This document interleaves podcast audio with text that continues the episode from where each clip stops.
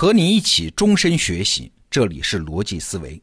今天继续给你介绍张小雨的商业经典案例课给我带来的启发。前天和昨天啊，我们分别讲了两种商业图景的构造模式。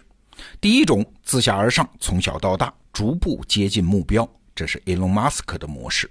那第二种呢，是环环相扣、震荡放大的亚马逊模式。第一种模式我们可以称之为叫造塔。那第二种模式，昨天我们已经讲了，是飞轮模式。这两个模式都有一个共同点啊，就是一开始创始人心里都有一个清晰的巨大的蓝图，然后找到最合适的演化路径，从一个种子开始，用商业这个工具逐步的培植它，实现它。但是啊，这里面可能会发生一个误解啊，就是商业最精彩也最难的部分，不是构想蓝图，而是怎么推动这个事儿逐步生长。想清楚目标和路径，这对于有理性能力的人不难做到。但是在前进的每一步上，都给他足够的推动力、生长的滋养，这恰恰是很多公司和创业者做不到的，或者说是容易迷失的。我们先来举一个负面的例子啊，也是在商业经典案例课里面听来的。我们都知道一家玩具公司叫乐高，这是一家丹麦公司，诞生于一九三二年，现在是世界上第一大玩具公司。主要产品呢，我们都见过，就是那种拼插起来的塑料积木。那这种积木和传统的木头积木相比，它有一个重要的能力啊。就是积木和积木之间可以结合的非常稳定，因为拼插嘛，只要不用力拆开，积木就会紧紧的连接在一起。这样一来，孩子就可以任意搭建、任意拼装自己想要的东西，可以拼装的很大很大。哎，你看，积木这个传统玩具第一次有了延展和扩张的可能，这当然是一个巨大的创新呐。所以乐高的生意就做起来了。但是问题是啊，到了上个世纪的九十年代，有一个大变化来了啊！当时看起来，这个大变化对玩具业几乎是灭顶之灾。啥呀？电子游戏嘛。跟电子游戏相比，乐高的积木一下子就显得没那么酷了。未来的孩子还会玩积木吗？当时这个行业里的人都在这么想。哎，那怎么办？当然，乐高就要自救啊！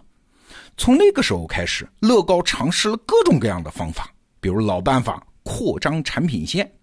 上个世纪九十年代，乐高生产的新玩具数量是原来的三倍啊，平均每年增加五个新产品主题。嘿嘿，但是对不起，没有任何一个是成功的。那老办法不行怎么办呢？哎，还有各种新办法嘛，比如开放式创新。乐高在世界各地建立了自己的培训教育中心，邀请用户帮助自己改变。还有颠覆式创新，不是电子游戏时代到了吗？那好，我们自己革自己的命，我们也做各种电子游戏啊。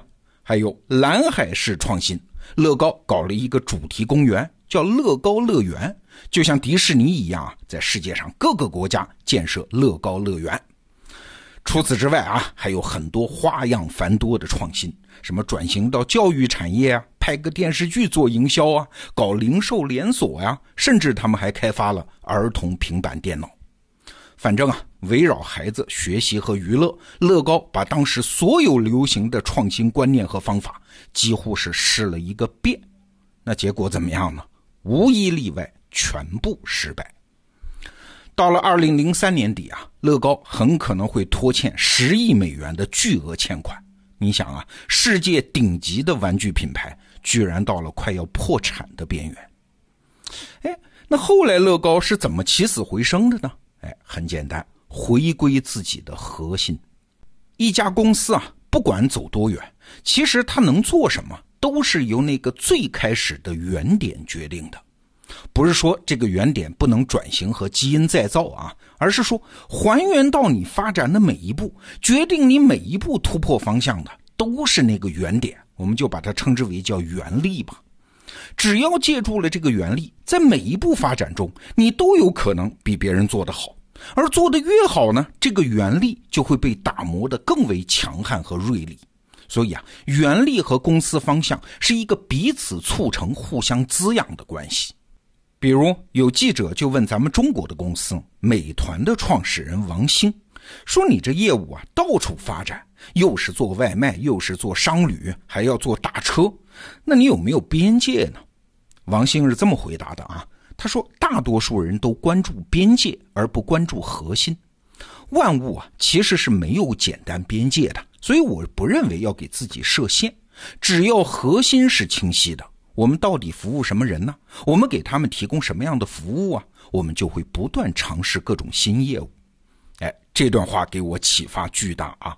关键是核心，只要核心的原点不丢，认真培育那个原力的增长，你的边界就可以不断扩大。我们还是回到乐高的故事，乐高的原点和独特性在哪儿呢？其实就是它的拼接技术。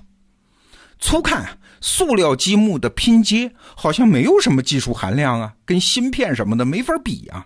哎，但是你想，能不能做到让两块积木拼接的时候需要的力量恰到好处，一点不多，一点不少？少了呢拼不上，而力量要大了的话呢，孩子就没有办法把这个积木拆开。哎，这需要达到毫米级的精确程度啊。更重要的是，乐高那是多大规模的产量？它每分钟都生产三万块积木，一年生产二百五十亿块积木。那这种精确度如何在每一块积木上始终如一呢？这个技术难度就大了。再有，生产这么多积木，它是不是能够在这个周二下午五点准时到达沃尔玛的仓库呢？还有，不仅要确保积木能够准时到达，你还要弄清楚最佳的生产地是什么，合理的库存是什么，合适的采购成本是多少，等等等等。围绕拼接技术演化出来的这一整套商业系统和商业模式的管理，这才是乐高这家公司真正的核心竞争力。啊，这故事的后半场就不用多说了。正是认识到这一点，乐高后来又重回了世界第一玩具生产商的宝座。过去这一百年啊，商业这个现象演化的非常复杂。我们经常能看到一个人从创业到成为一个商业帝国，好像时间是越来越短啊，好像几年功夫就能完成奇迹般的崛起。另外，围绕这个现象还有大量的学问呢，什么管理学呀，什么商学院啊，什么咨询公司啊，各种创新学说，这就造成了一个假象啊，让很多人以为商业有无穷无尽的变量，创始人的创造力可以随意挥洒，什么奇迹都可以创造得出来。但是啊，我创业这几年深刻的体会啊，回到真实的商业世界不是这样的。企业的生存实际上是被严格的限定在一系列约束条件下的。那其中最重要的约束条件，就是我们刚才说的企业的那个能力原点。我再强调一遍啊，这个原点不是不能变，而是因为企业发展是一个过程，在每一个具体的点上，这个原始能力都会完成突破，突破之后就会被强化。而大多数企业是没有能力摆脱这个进化的伟大力量的。我们既然说的“进化”这个词儿啊，就不妨拿生物进化来举个例子。在进化论的历史上，曾经有一个质疑，说既然生物你们说是进化而来的，那为什么我们找不到那种过渡状态的生物呢？比如说大象的鼻子很长，那一定是慢慢进化来的。那为什么找不到那种鼻子半长不短的大象呢？